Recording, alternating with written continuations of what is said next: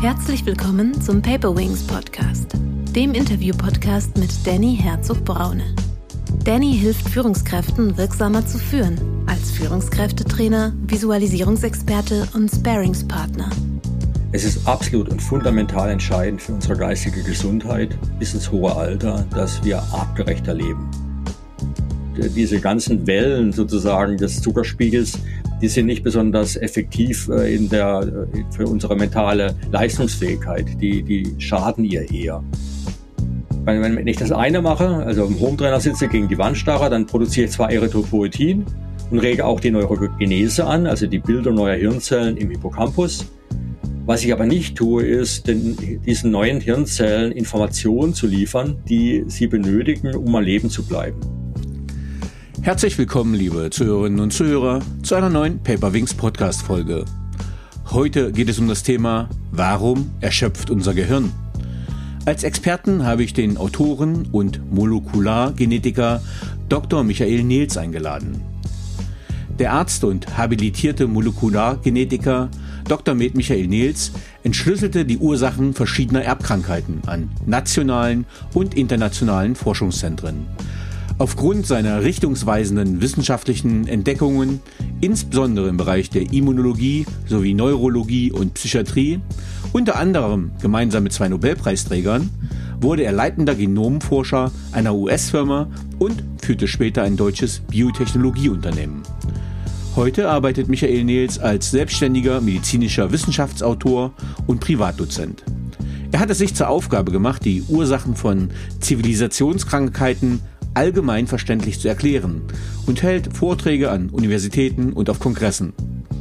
Beim Heine Verlag erschienen sind unter anderem seine Bestseller Die Alzheimer-Lüge, Alzheimer ist heilbar und Die Formel gegen Alzheimer.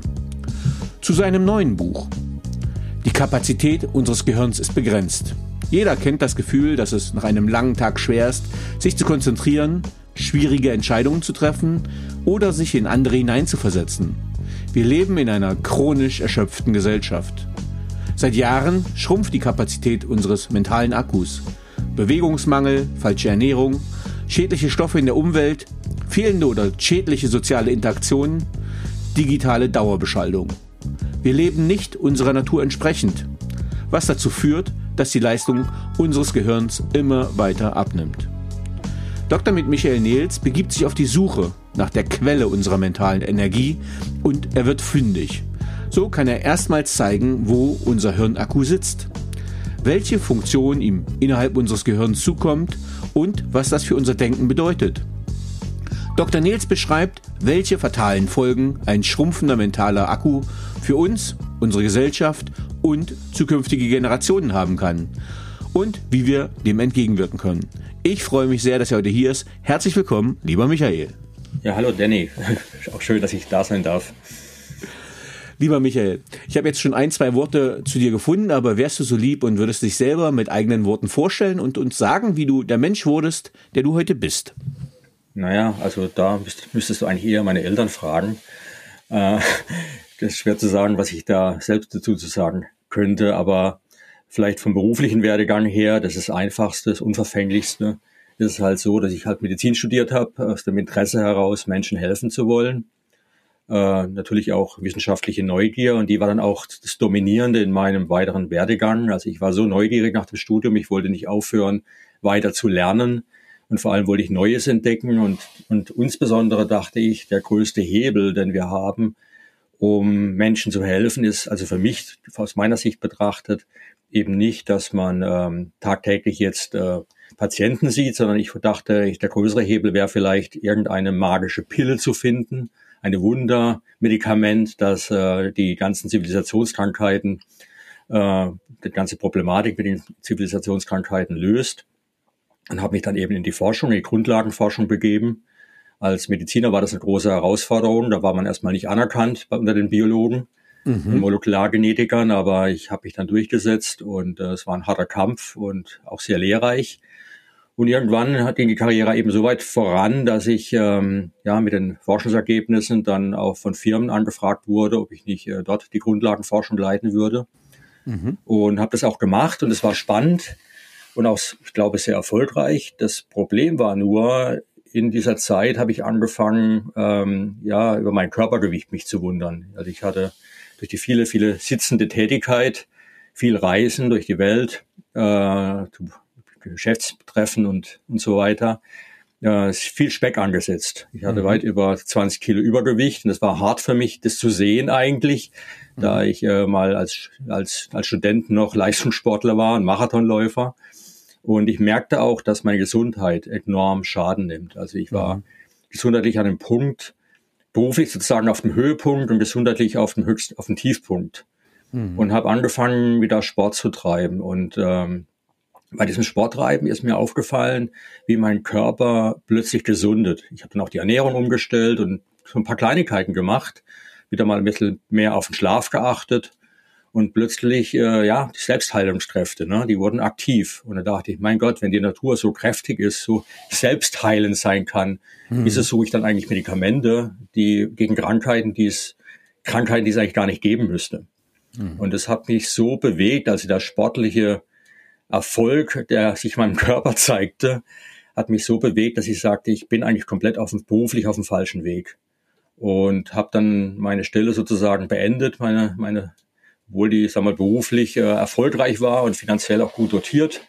Und äh, habe meiner Frau gesagt, lass uns an was anderes machen. Ich will wieder von Null anfangen. Ich will äh, die, meine Forschungserfahrung nutzen, wissenschaftliche Arbeiten durchpflügen, aber letztendlich dieses Wissen der Bevölkerung zur Verfügung stellen und einfach über ja, Prävention, Gesundheit äh, aufklären. Also Prävention best, besser als Therapie, das weiß man. Und da ist der Hebel, den ich eigentlich gesucht hatte, über viele Umwege.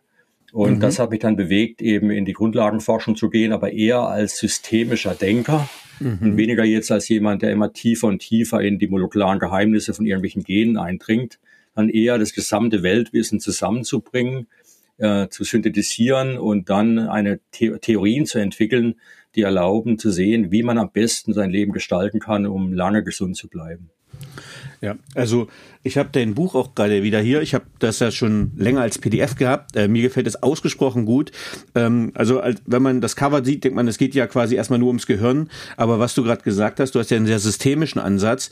Das heißt, man kann eigentlich, äh, ich finde, jeder kann sehr viel rausnehmen, weil du ganz viele Facetten ansprichst, die wir im Podcast auch besprechen werden. Ähm, aber vielleicht sagst du ein bisschen was zu dem Buch. Also wie bist du auf die Buchidee gekommen und für wen ist das Buch gedacht? Also das Buch ist natürlich für jedermann. Also ich hoffe, dass es äh, acht Milliarden Leser findet. aber, naja, aber es ist wirklich für jedermann, weil wir sind unser mhm. Gehirn. Und zu wissen, was fundamental in unserem Gehirn schief läuft, ist, glaube ich, für jedermann wichtig. Und jeder Frau, oder ich will da gar nicht jetzt gendern. Ähm, nee, äh, was mich auf die Idee gebracht hat zu diesem Buch, äh, eine lange gehegte ähm, ja, Diskrepanz zwischen dem, was ich erwartet hatte auf, aufgrund meiner Arbeit und dem, was passiert ist. Also ich hatte mir als Krankheit damals, als eine, dass ich konnte nicht gleich über alle Zivilisationskrankheiten schreiben. Also habe ich mir als die, äh, die Zivilisationskrankheit ausgesucht, die, für die es keinen Wirkstoff gibt. Äh, also, und das war Alzheimer. Und Alzheimer hat auch den Vorteil gehabt, als Zivilisationskrankheit, dass erstmal praktisch jeder davon betroffen sein kann, wenn er alt genug wird. Das ist mhm. leider ein Fakt. Mhm. Also jeder wird ihn erleben sozusagen. Es gibt kein Medikament dagegen und 50 Prozent der Deutschen haben in einer Umfrage gesagt, es ist ihre größte Angst. Mhm. Also dachte ich, wunderbar, wenn ich jetzt erklären kann, wie Alzheimer entsteht, welche Mechanismen die Ursache sind und dass man diese Mechanismen durch seinen Lebensstil beeinflussen kann. Und zwar massiv beeinflussen kann, sodass Alzheimer im Prinzip gar keine Rolle mehr spielt im Alter, äh, dann müsste doch eigentlich zumindest die 50 Prozent der Deutschen, die sich, die so eine Angst haben, das Buch, äh, Buch kaufen und sofort anfangen zu lesen, ihr Leben ändern. Und das wäre auch mein größeres Ziel gewesen, artgerechter zu leben, bedeutet dann auch artgerechter mit unserer Umwelt umzugehen und damit auch etwas für die zukünftigen, Generationen zu tun. Und was ich eben gesehen habe, ist, es passiert fast gar nichts. Ich meine, das Buch ist Bestseller geworden, klar. Mhm. Es gibt natürlich schon einen, einen, Prozentsatz in Deutschland, der dann sagt, okay, ich, äh, ich will das mal wissen. Aber es war nicht der, der Erfolg, den ich erwartet hatte, aufgrund der fundamentalen Idee, die dahinter steckt. Mhm. Und vor allem aufgrund der Angst, die vorherrscht. Und dem Umstand, dass es eben kein Medikament gibt und auch keins geben wird. Und das hat mich eben so beeindruckt, dass ich gesagt hatte, wie warum treffen wir Entscheidungen, äh, die wir wissen, Lebensentscheidungen tagtäglich, die wir wissen, von denen wir wissen, dass sie uns schaden. Ähm, und selbst wenn uns jemand sagt, hey, also wenn man es nicht weiß und jemand sagt, du, schau mal, wenn du so weiterlebst, passiert dies oder jenes und wir ändern nichts. Also woher kommt mhm. unsere Unfähigkeit, auf sowas zu reagieren? Und dann sind solche höheren Ziele, wie sich um das Klima zu kümmern, ja noch viel abwegiger. Also wenn die Menschen schon kein Interesse haben an ihrer eigenen Gesundheit, mhm. warum sollen sie dann ein, ein, Interesse haben an der Gesundheit der Umwelt oder an der Gesundheit zukünftiger Generationen? Und das hat mich schon bewegt. Und dann habe ich ein Buch in die Hand bekommen vor zehn Jahren, ungefähr schätze ich, von Daniel Kahnemann. Mhm. Und äh, schnelles und langsames Denken. Mhm. Und er sprach von der mentalen Energie, die notwendig ist, dass wir kreativ, langfristig, lang ja, nachhaltig denken, äh, dass wir dafür mentale Energie brauchen. Für die täglichen Routinen brauchen wir sie nicht. Aber diese Energie, und dafür hat er sogar einen Nobelpreis bekommen für diese Entdeckung, vor 20 Jahren war es ziemlich genau. Und da dachte ich, hm, also wenn diese mentale Energie scheint der Schlüssel zu sein. Und aber als ich dann genauer nachlas und auch die ganze wissenschaftliche Literatur zu diesem Thema durchforstete, äh, bis noch vor einer Woche. äh, es gibt keinen wissenschaftlichen Artikel, der letztendlich klärt, um was für eine mentale Energie es sich handelt, wenn wir kreativ sein wollen, langfristig planen, denken und Pläne umsetzen wollen. Welche Energie da notwendig ist. Dass sie limitiert ist, das ist klar. Dass sie erschöpft, ist auch klar. Dafür gab es Nobelpreis.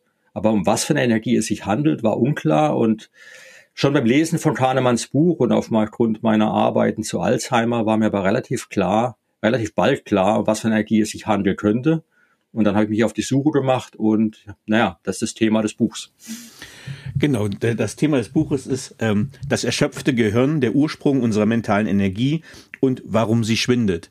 Ähm, und vielleicht, ich habe das in einer anderen Folge schon mal gemacht, im Paperwings Podcast mit Sebastian Probst Pardigol. Ich finde es immer noch mal ganz äh, hilfreich, dass du uns mal vielleicht noch kurz das Gehirn beschreibst, nur so die einzelnen wichtigen Regionen, weil die Folgefrage geht gleich auf das Frontalhirn und vielleicht kannst du uns eine mhm. ganz kurze Landkarte beschreiben vom Gehirn, mhm. wo was stattfindet. Mhm. Also die wichtige Region im Gehirn gibt's nicht. Ich glaube, wir können auf keine verzichten. Äh, das gesamte Hirn arbeitet auch zusammen. Also wenn wir bestimmte Teile des Gehirns herausnehmen und sagen, das ist die Funktion von dem Teil, das ist die Funktion von dem Teil, das stimmt zum Teil natürlich, aber auch nur zum Teil, weil das Gehirn arbeitet äh, systemisch, komplex. Äh, jeder Teil des Gehirns interagiert mit dem anderen Teil des Gehirns und trägt zur Funktion bei. Also wir können das nicht isoliert bestimmte Teile herausnehmen. Mhm. Was aber klar ist, ist, dass äh, bestimmte Bereiche in hinter unserer Denkerstirn, ja, also im Frontalbereich des Gehirns. Äh, der beinhaltet, was wir die Exekutivzentrale äh, als Exekutivzentrale bezeichnen, also auch unser Kurzzeitgedächtnis. Darin jonglieren wir unsere Gedanken. Äh, da kommt es zu Entschlüssen, die wir äh, fällen und Entscheidungen und unser Tun wird letztendlich dort bestimmt und auch exekutiert. Das mhm. heißt auch, dort befinden sich dann die Nervenzellen, die zum Beispiel unsere Muskel ansteuern und tatsächlich das dann tun, was wir uns gerade vornehmen wollen. Zerstörungen von dem, diesem Teil des Gehirns haben ganz klar gezeigt, warum dieser Teil eben wichtig ist und welche Funktion er hat. Aber interessanterweise auch äh, Zerstörungen anderer Teile des Gehirns haben fast diesen ähnlichen Effekt. Insbesondere ein bestimmter Bereich im Schläfen, äh, Schläfenlappen, also mhm. der, der sozusagen an der Seite des Gehirns liegt, äh, dort ist eine Zentrale, die unsere Erinnerung steuert. Und wenn man die zerstört, dann kommen fast die gleichen psychologischen Effekte dabei raus. Das heißt, diese beiden Bereiche scheinen in der Funktion entweder überlappend zu sein oder sich gegenseitig äh, unterstützend. Mhm. Und das ist schon ein erster Hinweis gewesen, wo sich auch der Akku befinden könnte, den unser Frontalhirn braucht, um komplexer zu denken. Und äh, ich glaube, die beiden Bereiche, auf die können wir uns auch fokussieren in dem, dem ganzen Gespräch, mhm. weil die letztendlich entscheidend sind für die ganzen Aussagen, die das Buch macht und die relevant sind für uns als Individuum und auch als für uns als Gesellschaft. Jetzt würde mich interessieren, du benutzt den Begriff des Akkus. Vielleicht können wir den in diesem mhm. Kontext gleich mal definieren, was du unter Akku verstehst. Okay, also es ist so, mentale Energie, also Energie wird irgendwie gespeichert und der Speicherort, den nenne ich einfach mal den Akku. Mhm. Ja, und da die Funktion, dieses langfristige planerische Denken im Frontalhirn stattfindet und die Energie die dazu notwendig ist, bereitgestellt werden muss, äh, ist es, nenne ich diesen Akku eben den Frontalhirn-Akku. Mhm. Das war eigentlich nur ein Arbeitsname. Mhm. Also ich habe mich auf die Suche nach diesem Frontalhirn-Akku gemacht. Wohl wissen, dass das Gehirn komplex ist und der Akku selbst nicht unbedingt im Frontalhirn selbst liegen muss. Ähm, das war die eine äh, Überlegung. Die andere ist, es gibt eben dieses schnelle und langsame Denken, das Kahnemann in seinem Buch publik gemacht hat. Ähm, das schnelle Denken ist das, was unsere Routinen täglich ausmacht. Das sind praktisch Art kortikale Reflexe nennt man es auch, also Angewohnheiten, die wir haben, unsere ja, was wir tagtäglich tun, ohne groß drüber nachzudenken. Mhm. Ja, also was wir auch den ganzen Tag tun können, weil es wenig Energie äh, benötigt.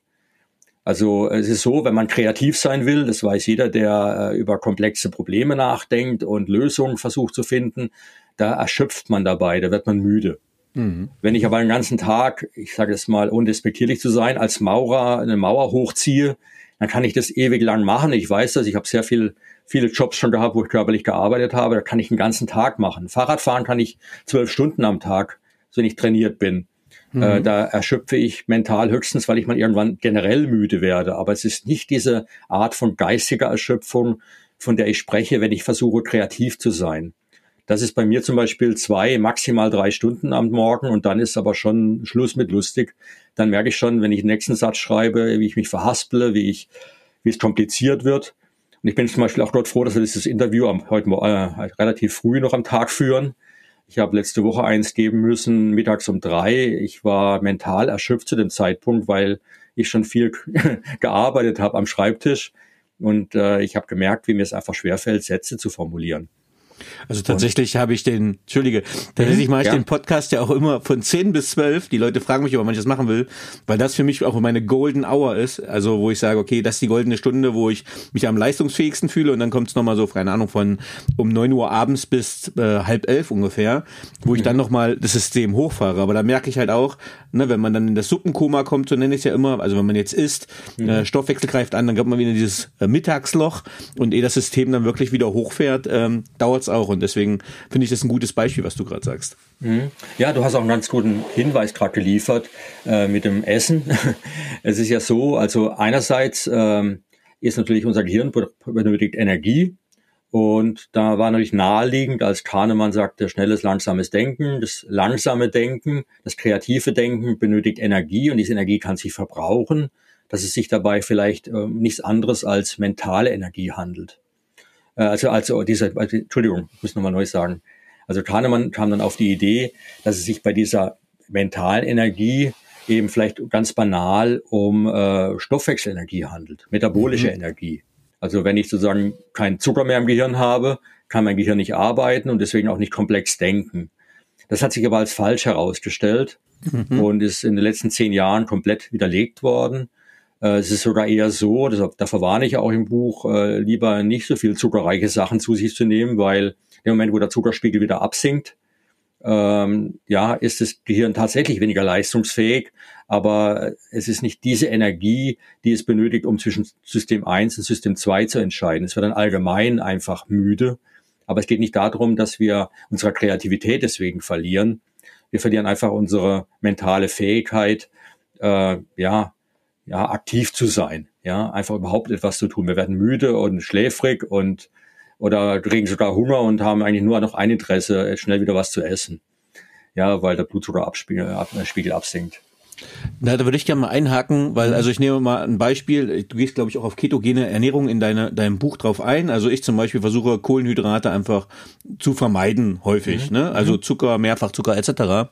Aber ich habe es auch früher oft so gemacht, dass wenn ich in Prüfungssituationen war, Abitur, Studium etc., dass ich dann schon mir diese kleinen Traubenzuckerdinger hingelegt habe oder zuckerreiche also Traubenzucker, Einfachzucker, um mein Gehirn ja die Energie zu geben, äh, die es gibt. Oder man kennt ja auch Studentenfutter. Was ist quasi an diesen Sachen dran? Kannst du das einordnen? Ja, das, diese, diese Idee mit diesen kleinen Zuckerchen und Studentenfutter, das Gehirn zu mobilisieren, äh, die stammt noch aus dieser Zeit, als man glaubte, dass eben diese kreative Kraft, diese mentale Energie letztendlich aus metabolischer Energie besteht. Mhm. Äh, das war aber ein Denkfehler. Mhm. Und äh, es zeigt sich natürlich, dass wenn jemand äh, so einen Zucker zu sich nimmt, dass der Blutzuckerspiegel enorm schnell ansteigt.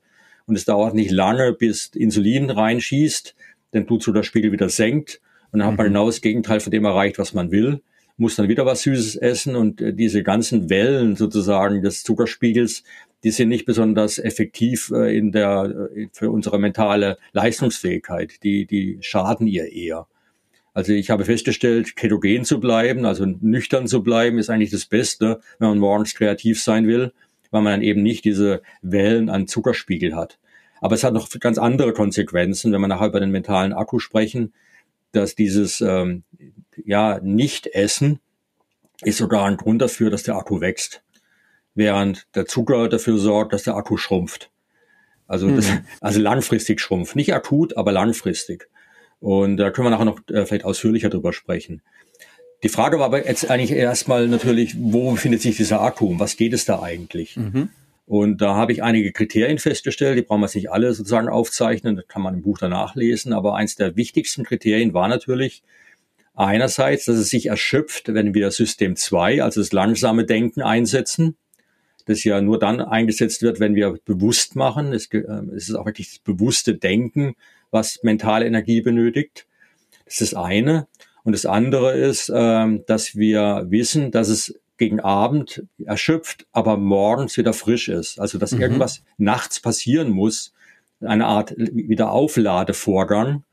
Und das waren schon zwei wesentliche Kriterien von sechs Kriterien, die ich finden konnte in Literatur, die diesen Akku beschreiben, ohne dass man bisher wusste, wo sich dieser Akku befindet eben. Ja, und mit diesen beiden Kriterien, und den anderen vier natürlich auch, habe ich mich auf die Suche gemacht. Und was klar ist, ist das Organ oder der Teil des Gehirns, der nachts am meisten, ja, sich verändert, ist tatsächlich der im Schläfenlappen befindliche Hippocampus. Mhm. Das ist unsere Aufzeichnungszentrale für unsere, unsere Erlebnisse. Also man nennt es auch das episodische Gedächtnis. Also alles, was wir tagsüber erleben, wird dort aufgezeichnet.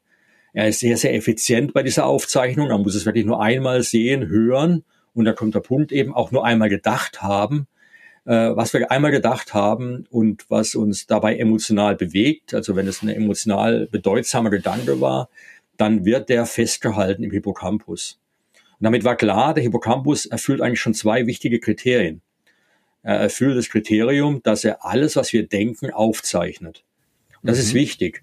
Und wenn wir kreativ sein wollen, dann müssen wir ja frühere Erfahrungen und neue Gedanken irgendwie miteinander verbündeln, ja, gegeneinander abwägen, alternative Strategien durchdenken. Unser Kurzzeitgedächtnis, was sich im Frontalhirn befindet, kann das nicht. Es kann nur vier, fünf, sechs verschiedene Dinge gleichzeitig jonglieren, hat eine Leistungskapazität oder eine eine Fähigkeit, Dinge äh, sozusagen zu jonglieren von 10, 20, vielleicht 30 Sekunden, wenn man sehr, sehr stark sich fokussiert. Aber langfristig Gedanken festhalten kann es nicht. Nur der Hippocampus kann das. Und es ist zum Beispiel klar von Menschen, denen der Hippocampus fehlt, dass die keine langfristigen kreativen Gedanken fassen können. Und selbst wenn sie es täten, würden sie die wieder vergessen.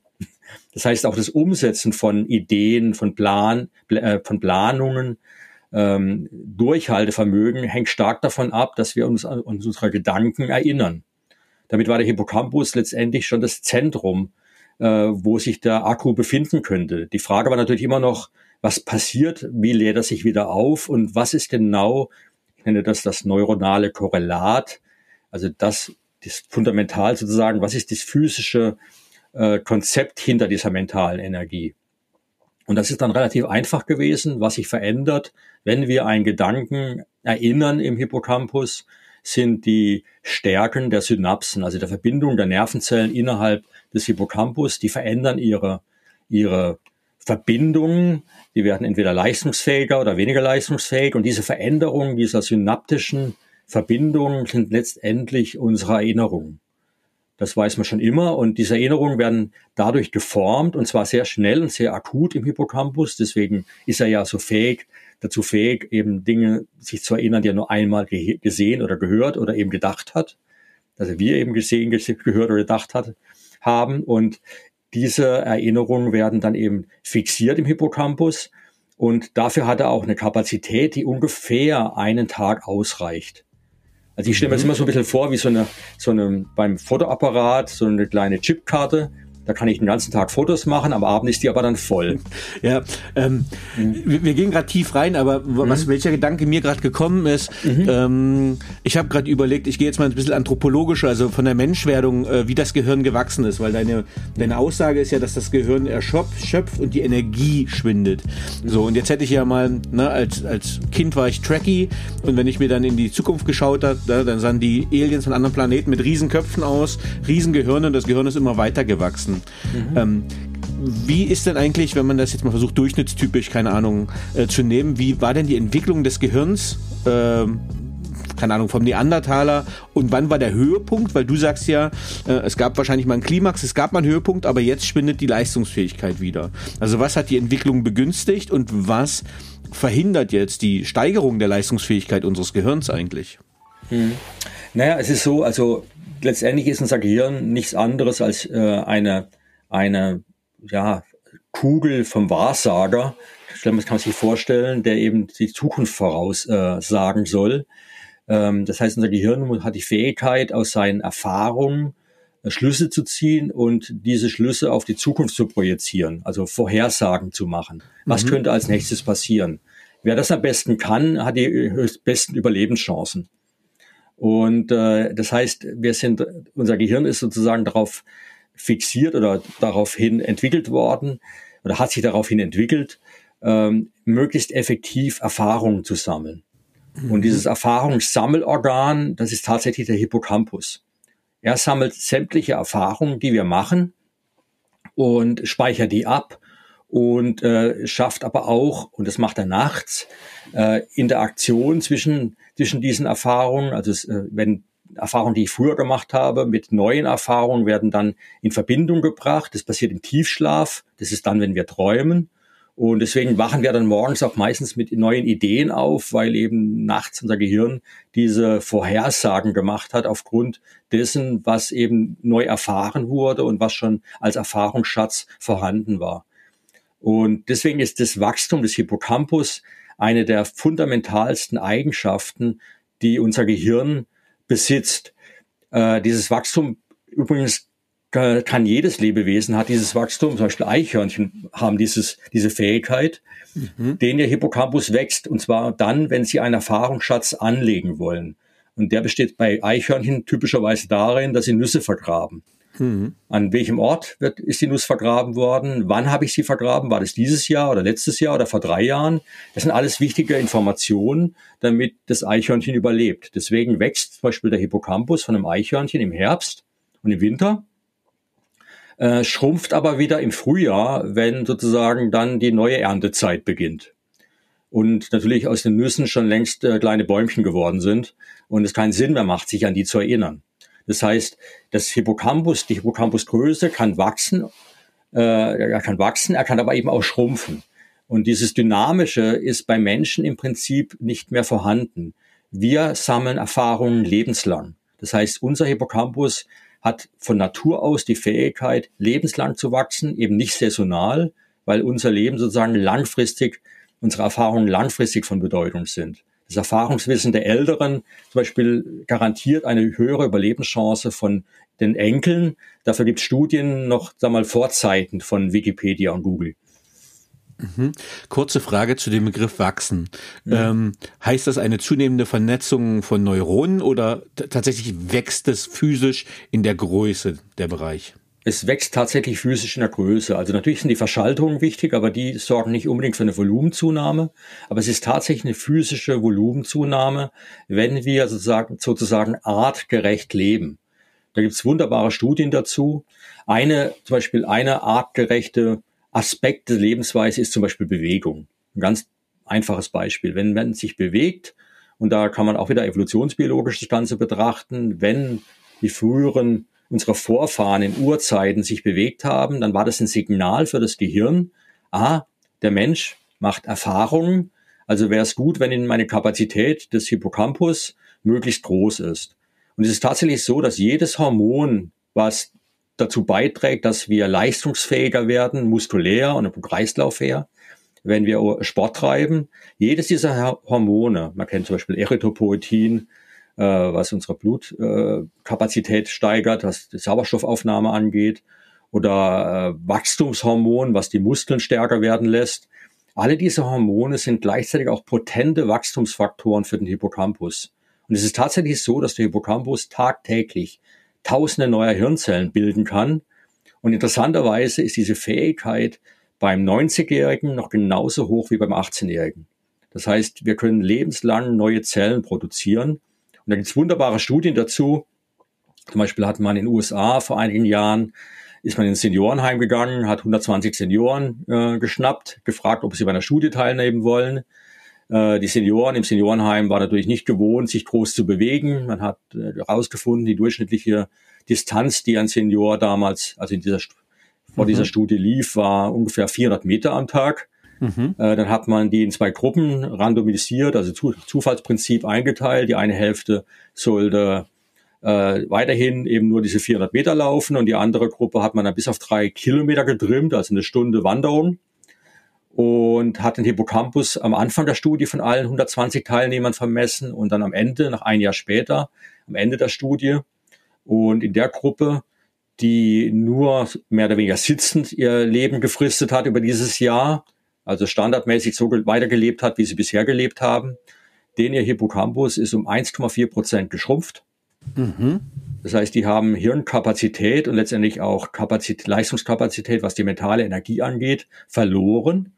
Und in der Gruppe, die sich äh, nur eine Stunde am Tag bewegt hat, haben die Wachstumsfaktoren, also die dazu beigetragen haben, dass diese Gruppe auch physisch fitter wurde, die haben dazu beigetragen, dass der Hippocampus in dieser Gruppe im Durchschnitt um zwei Prozent gewachsen ist könnte ich jetzt auch ähm, noch weitergehen, dass ich sage, die Art der Bewegung hat einen Einfluss darauf. Das heißt, ich sage mal, gehen ist ja jetzt kein komplexer Vorgang, aber ich nehme mal ganz bewusst was, äh, ein Parcourslauf. Ne? Also mhm. jetzt mal altersunabhängig, aber wo ich halt geistige Anforderungen habe, oder ich nehme mal das Beispiel, ich fahre gerne Mountainbike, bin jetzt am Wochenende Mountainbike gefahren und merke, dass mich das in ganz vielen Bereichen fordert. Manchmal konditionell, manchmal Schnellkraft, Maximalkraft, aber ich muss halt geistig die ganze Zeit äh, das Gelände abscannen, ich muss immer antizipieren, ich muss auf Erfahrung zurückgreifen.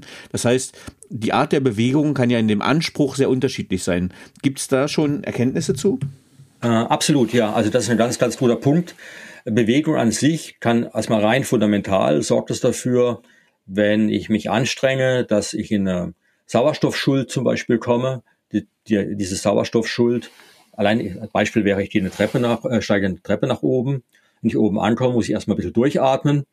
Äh, das liegt daran, dass unser Kreislaufsystem, wenn wir anfangen, die Treppe hochzulaufen, noch nicht so schnell darauf reagiert. Mhm. Äh, es fährt erst später sozusagen ein Puls und die Herzfrequenz, also die Herzfrequenz nach oben, die Auswurfleistung des Herzes, Herzes nimmt erst später zu. Die Atmung wird erst ein paar Schritte, nachdem man die Treppe schon angefangen hat hochzusteigen, wird ein bisschen schneller.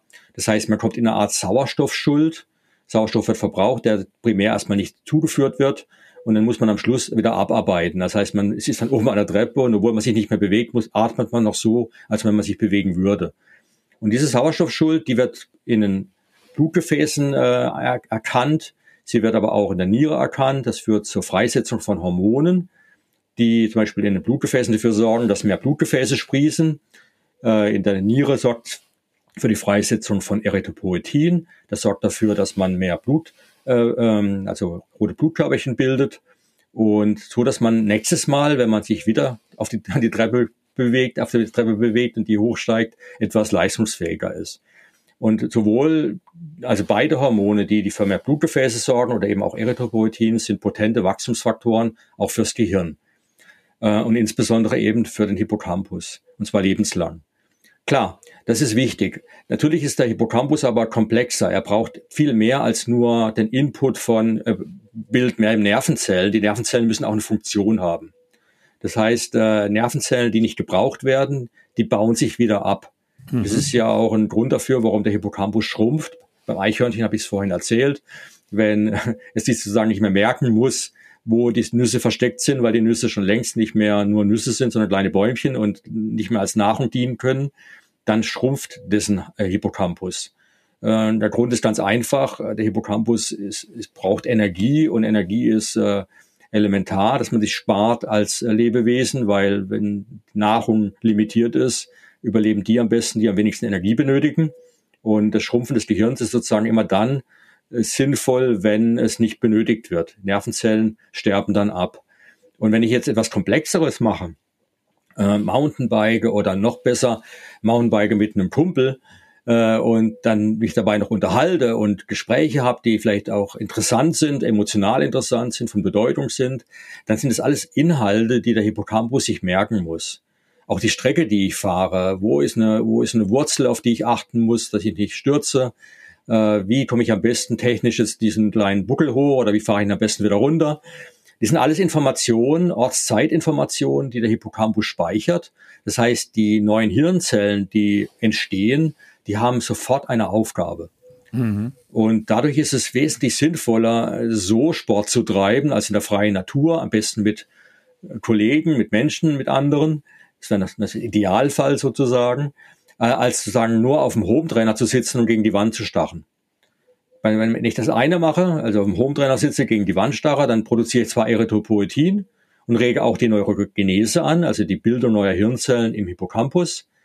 Was ich aber nicht tue, ist, den, diesen neuen Hirnzellen Informationen zu liefern, Informationen zu liefern, die sie benötigen, um am Leben zu bleiben. Sprich, sie neue Synapsen auszubilden, Erinnerungen zu kreieren, die lebenslang halten sollen. Mhm. Kleiner Lifehack quasi für die Zuhörenden. Was ich als Student immer gemacht habe, ist diese Loki-Methode anzuwenden. Loki mhm. im Sinne von der Örtlichkeit. Das heißt, ich bin mit meinen Mindmaps, wie ich mir erstellt habe, das heißt ja äh, Wissenslandkarten, bin ich immer spazieren gegangen durch den Wald ähm, und an, an Häusern vorbei und habe mir dadurch tatsächlich bildlich einfach immer bestimmte Sachen viel besser verknüpft und gemerkt. Und ich habe jetzt erinnere mich an Militärsoziologie. Ich habe genau noch die Mindmap im Kopf, wie ich im Kindergarten vorbeigegangen gegangen bin, dann in den Wald, dann über eine Straße gegangen sind. Das heißt, diese Verknüpfungen haben mir einfach als Lerntechnik super geholfen. Das ist ein ganz, ganz guter Punkt. Der, nämlich ist es ja so, diese neuen Nervenzellen, die im Hippocampus entstehen, sind die Zellen, die letztendlich Raum- und Zeitkoordinaten äh, kodieren. Das heißt, die mhm. merken sich, wann und wo ich etwas erlebt habe wann und wo ich etwas gedacht habe. Ich weiß heute noch ganz genau, wo ich beim Radfahren die Idee hatte, wie der Titel von einem Buch von mir sein sollte. Mhm. Ja, also mhm. es ist, äh, ich weiß ganz genau, in welcher Kurve ich war, in welcher Sekunde das mir eingefallen ist. Und diese Erinnerungen sind immer an Raum und Zeit äh, äh, Ko äh, Koordinaten äh, gebunden. Und äh, jetzt ein ganz wichtiger Punkt eben, wenn unser Hippocampus eben die mentale Energie, die er speichert, ist ja nichts anderes als diese die Nutzung seiner Synapsen. Und die Synapsen, die müssen natürlich die Erinnerung erstmal den ganzen Tag speichern. Und da die Tagesspeicherung limitiert ist, ist vollkommen klar, irgendwann am Abend sind alle Synapsen belegt und ich kann nichts Neues aufnehmen. Das heißt, System 2, das langsame Denken, wird, fällt mir immer schwerer. Und jetzt passiert eben nachts das Entladen des Hippocampus und da, da spielen jetzt eben diese Ortszeitneuronen eine ganz entscheidende Doppelrolle. Einerseits äh, sind sie sozusagen der Verknüpfungspunkt zu allen Inhalten, was ich gedacht habe oder was ich gesehen oder erlebt habe. Was ich gesehen und erlebt habe, also die Gedächtnisinhalte, die werden nun ja hochgeladen auf, ich nenne es die Neokorti neokortikale Festplatte. Mhm. Also in den Bereich des Gehirns, der der größte ist, also das, wenn man sozusagen das Gehirn öffnen würde, also den Schädel öffnen würde, wo man draufschaut, diese vielen, vielen Hirnwindungen. Das, was man da sieht, ist der sogenannte Neokortex. Das ist eine neue Neo, deswegen, weil er neu ist, ist der Cortex-Rinde, ist die neue Rinde, die entstanden ist sehr spät in der Evolution. Und sie dient unter anderem als Festplatte für alles, was der Hippocampus tagsüber gespeichert hat. Und die ist auch über 100 mal größer als der Hippocampus. Insofern kann sie halt sehr, sehr effizient äh, unendliche Mengen an Daten speichern. Also nicht unendlich, aber gewaltige Mengen an Daten speichern. Äh, 10, 12 Fremdsprachen, was auch immer, ja. Also mhm. es ist unfassbar, was das Gehirn speichern kann. Der Hippocampus hat aber äh, trotzdem eine weitere Funktion. Wenn wir uns wieder erinnern wollen, was wir hochgeladen haben, benötigen wir, ich würde sagen, in der Computersprache eine IP-Adresse mhm. oder eine, in der, der Postsprache eine postale Adresse. Ich brauche eine Adresse, wo im Neokortex diese Informationen sind. Und die sind auch kodiert über die Ortszeitneurone im Hippocampus. Das heißt, die, neue, die Nervenzellen, die tagtäglich neu entstehen, die für die Ortszeitkoordinaten verantwortlich sind, und die speichern, die speichern die lebenslang. Das heißt, die erinnern sich jetzt, wo in unserem Gehirn unsere Erinnerungen sind. Äh, um es ein Beispiel klar zu machen, wie bedeutsam das ist, wenn ich jetzt den Hippocampus entfernen würde, von heute auf morgen chirurgisch, ist tatsächlich einmal passiert, den Fall beschreibe ich im Buch, dann hat diese Person immer noch seinen Neokortex. Er hat alle Erinnerungen von früher. Sein ganzes Leben mhm. ist im Neokortex aufgezeichnet. Doch ohne seinen Hippocampus hat diese Person keinen Zugriff auf diese Informationen. Es ist so, als wenn er zum ersten Mal im Leben stehen würde, ohne Erinnerung an irgendetwas, was früher da war. Er kann auch sprechen, er kann auch Gespräche führen, sein Frontalhirn ist da, sein Kurzzeitgedächtnis ist da. Aber was er nicht hat, ist eine Erinnerung an irgendeine Episode seines Lebens äh, vor der Entfernung des Hippocampus. Und natürlich auch zukünftige Episoden des Lebens sind nicht mehr erinnerbar, weil auch dafür der Hippocampus notwendig ist.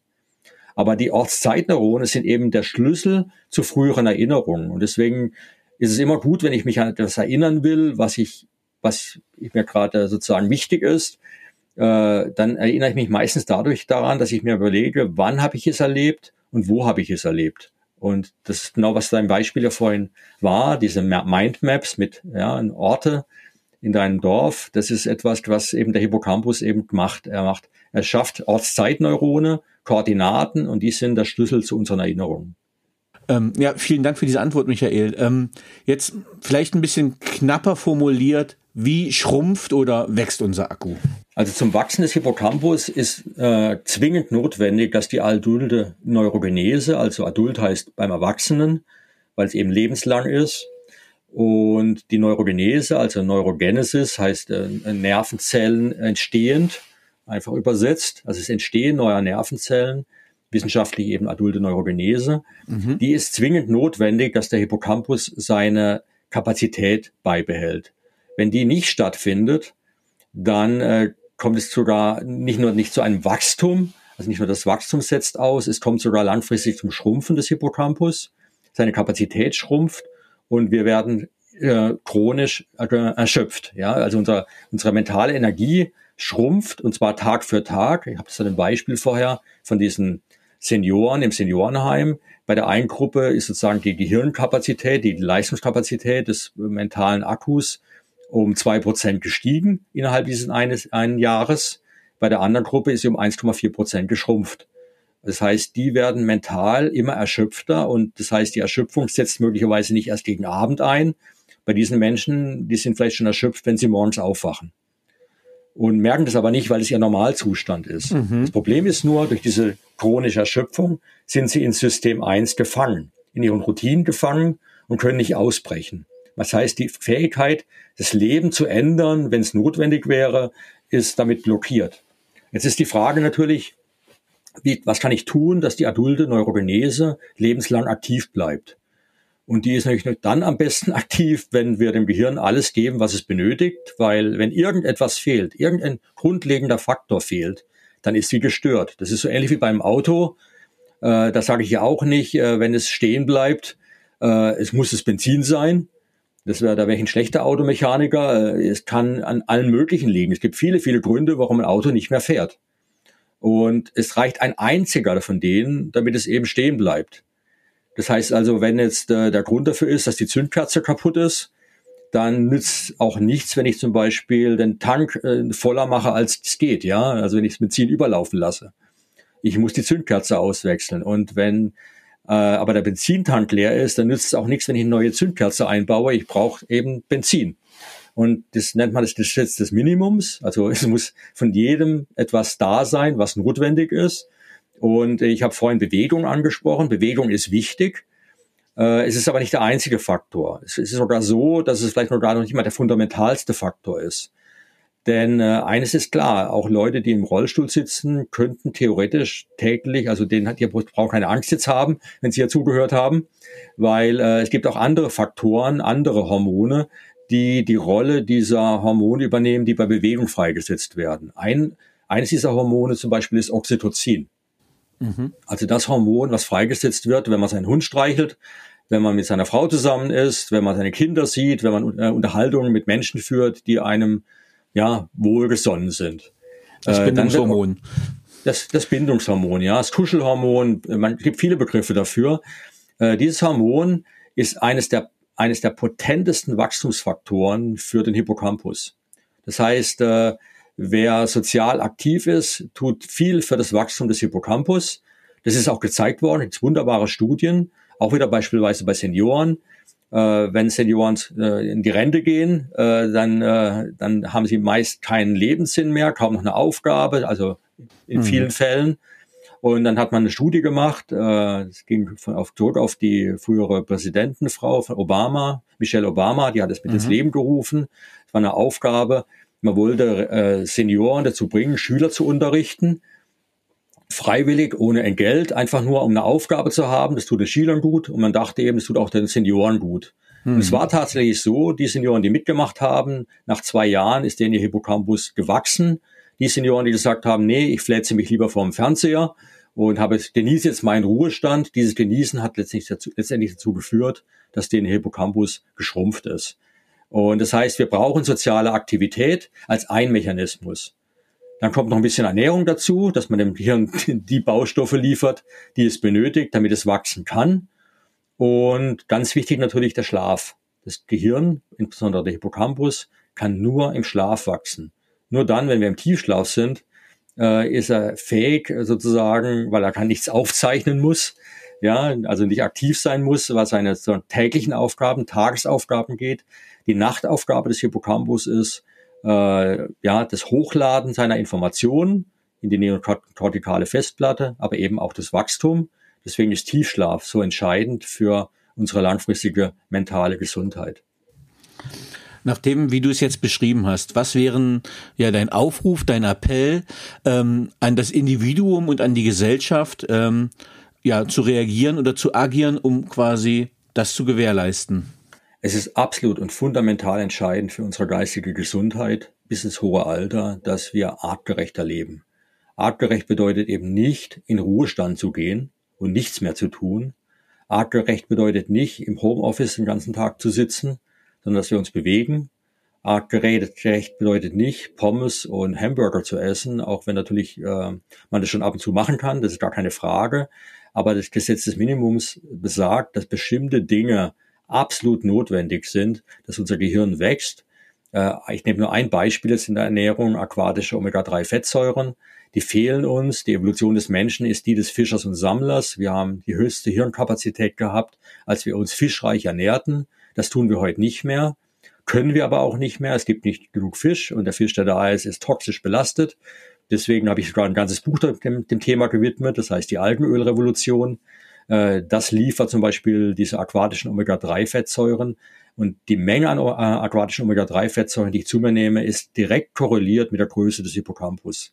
Das heißt, äh, auch da wieder ein entscheidender eine entscheidende Möglichkeit, das Leben grundlegend zu verändern. Denn eins ist klar, wer diese Dinge macht, diese Minima kennt und sie beherrscht, dessen Leben wird sich fundamental ändern. Ich habe einen Freund von mir, dem hat, der hat Corona gehabt. Vor kurzem habe ich gefragt, was er dagegen tun kann, sich schützen kann.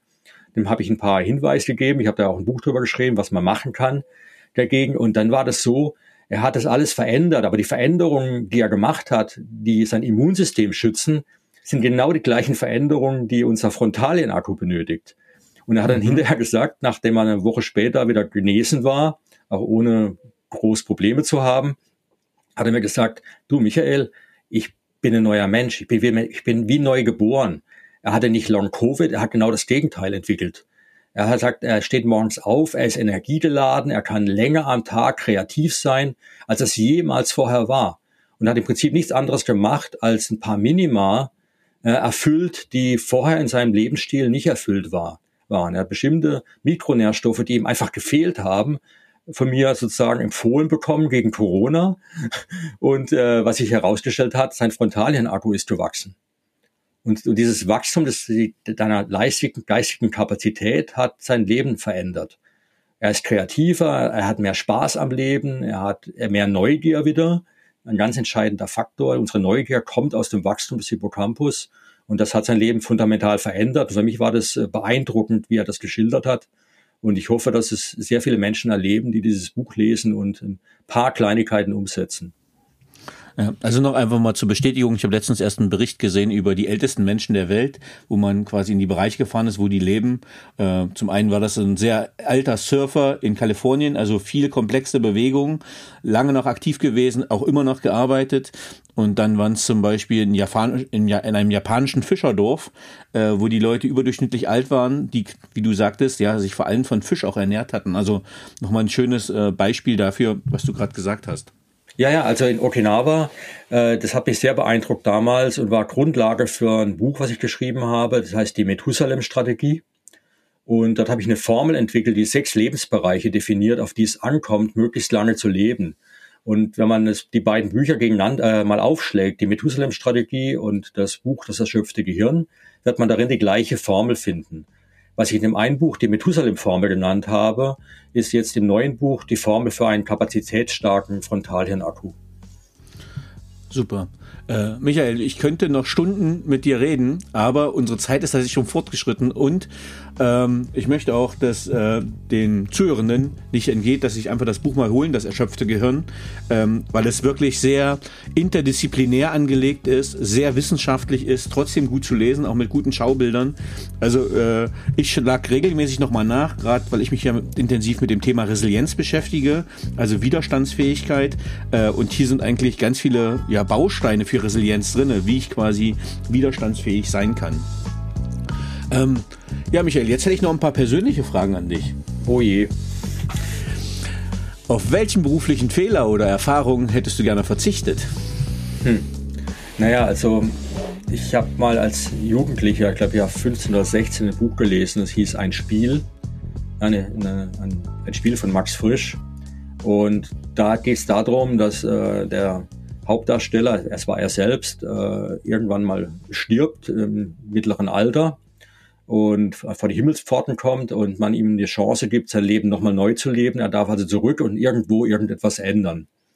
Und dieses Buch hat mich sehr beeinflusst in meinem Leben, weil äh, er festgestellt hat, immer wenn er etwas geändert hat, dann hat es alles, was danach folgt, geändert. Also so Chaos theoretisch, ja. Also, also wenn man irgendwo mhm. einen kleinen Baustein ändert, dann hat das Konsequenzen für alles andere. Und da ich mit meinem Leben, wie es heute ist, sehr glücklich bin, hätte ich jetzt panische Angst, dass ich nicht irgendetwas ändern würde in meiner Vergangenheit, dass das sozusagen meine, mein Jetzt zerstören würde. Äh, deswegen sehe ich alles, auch was ich falsch gemacht habe in meiner Vergangenheit, aus heutiger Sicht, als nur als ein Baustein dessen, was mich zu dem gemacht hat, was ich heute bin. Und ich, wie gesagt, ich bin eigentlich ganz glücklich in meinem Leben momentan, so dass ich meine Antwort wäre, ich würde nichts ändern wollen. Ja, sehr schön. Hättest du quasi nicht in deinem vorigen Job äh, ja, zu viel zugenommen, wärst du jetzt nicht so kerngesund. genau, Beispiel. oder hätte die Formel, ja, das Gesetz des Minimums nicht für mich entdeckt, was bis, bis zu dato nur ein Gesetz für Pflanzenwachstum war.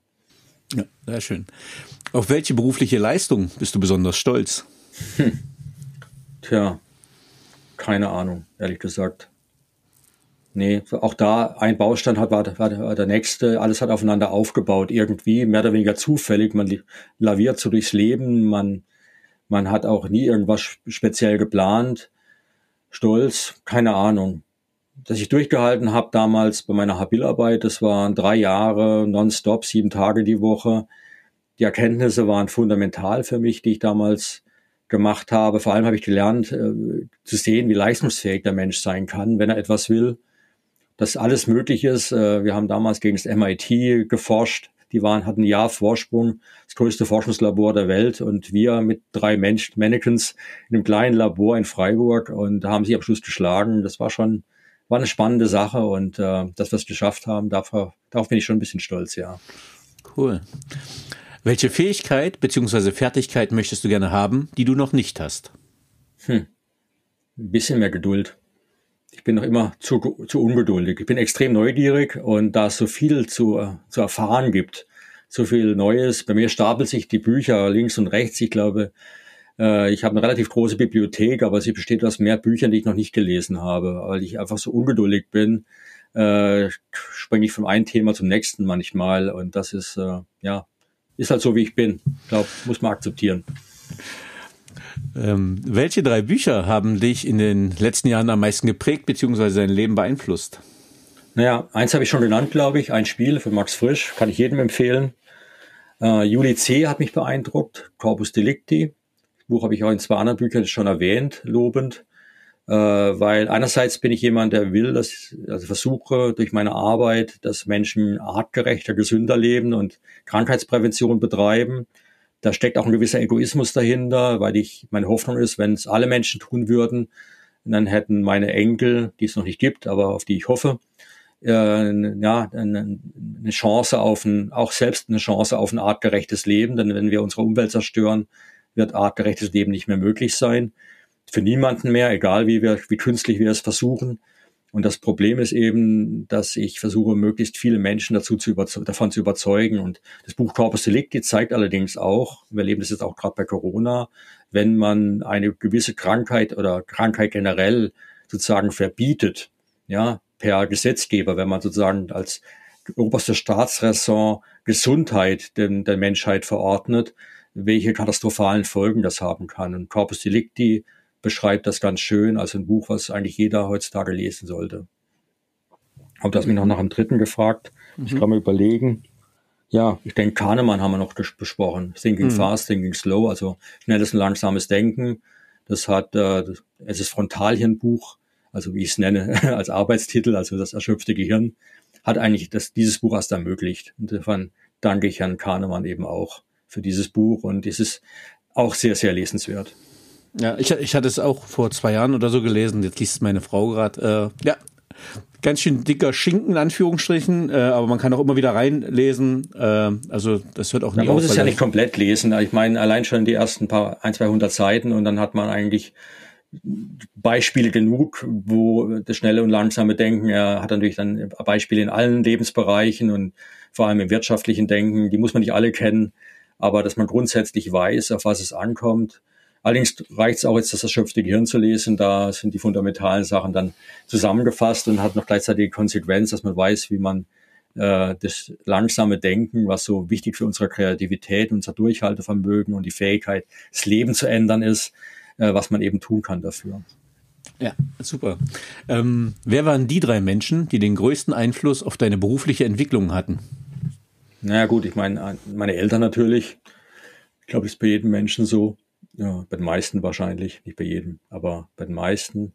Ist sicher meine Frau, mit der ich jetzt schon 45 Jahre zusammen bin, obwohl ich grad, ja, aber wir waren schon eigentlich schon als im Kindergarten zusammen, aber spätestens dann mit 14, 15 haben wir uns dann zusammengefunden und äh, natürlich jetzt äh, meine Kinder, weil äh, die haben mich dann bewegt letztendlich ähm, ja eine beruflichen meine berufliche Karriere Richtung Prävention zu ja, Krankheitsprävention und Veränderung unserer Denkweise in der Gesellschaft. Das ist eigentlich mein größtes Ziel, dass wir anfangen umzudenken, schnell. Mm, was möchtest du am Ende deines Lebens von dir sagen können, erreicht zu haben? Ja, dass dieses Umdenken vielleicht stattgefunden hat, das wäre eine tolle Sache. Wenn ich dazu ein bisschen beigetragen haben sollte, wäre das schon, wäre das schon viel gewesen. Hast du ein Lebensmotto und wenn ja, wie lautet es? Hm. Also ich habe einmal von Oscar Wilde was gelesen, das, das sagte einmal, sei du selbst, alle anderen sind bereits ver vergeben. Und das hat mir ganz gut gefallen. Also, dass man eben so ist, wie man ist, sich selbst akzeptiert. Und dann komme ich auch wieder zurück auf die andere Frage, die du schon hast. Dann braucht man auch nichts in der Vergangenheit zu ändern. Dann ist es so, wie es ist. Und das Beste ist, glaube ich, nicht die Vergangenheit zu ändern, sondern aus der Vergangenheit zu lernen. Lieber Michael, vielen, vielen lieben Dank äh, dass du die Zeit genommen hast für den Paperwings Podcast, für eine Stunde geballtes Wissen. Ähm, du hast es schön, schön ruhig vorgetragen, die komplexen Sachverhalte. Ähm, wer das noch nicht ja, sich alles erschließen konnte, äh, wie gesagt, dem sei dieses Buch herzlich empfohlen. Ich habe es schon weiterempfohlen. Ähm, es ist ein super Kompendium von unterschiedlichen Aspekten, wie es uns gelingen kann, ja, dass unser Hippocampus weiter wächst und wir nicht, ja, gefangen verwahrlosen, bleiben. gefangen bleiben, genau. Vielen lieben Dank, Michael. Ja, ich danke dir, Danny. Es war ein wunderschönes Gespräch mit dir. Mach's gut und Servus. Ja, tschüss.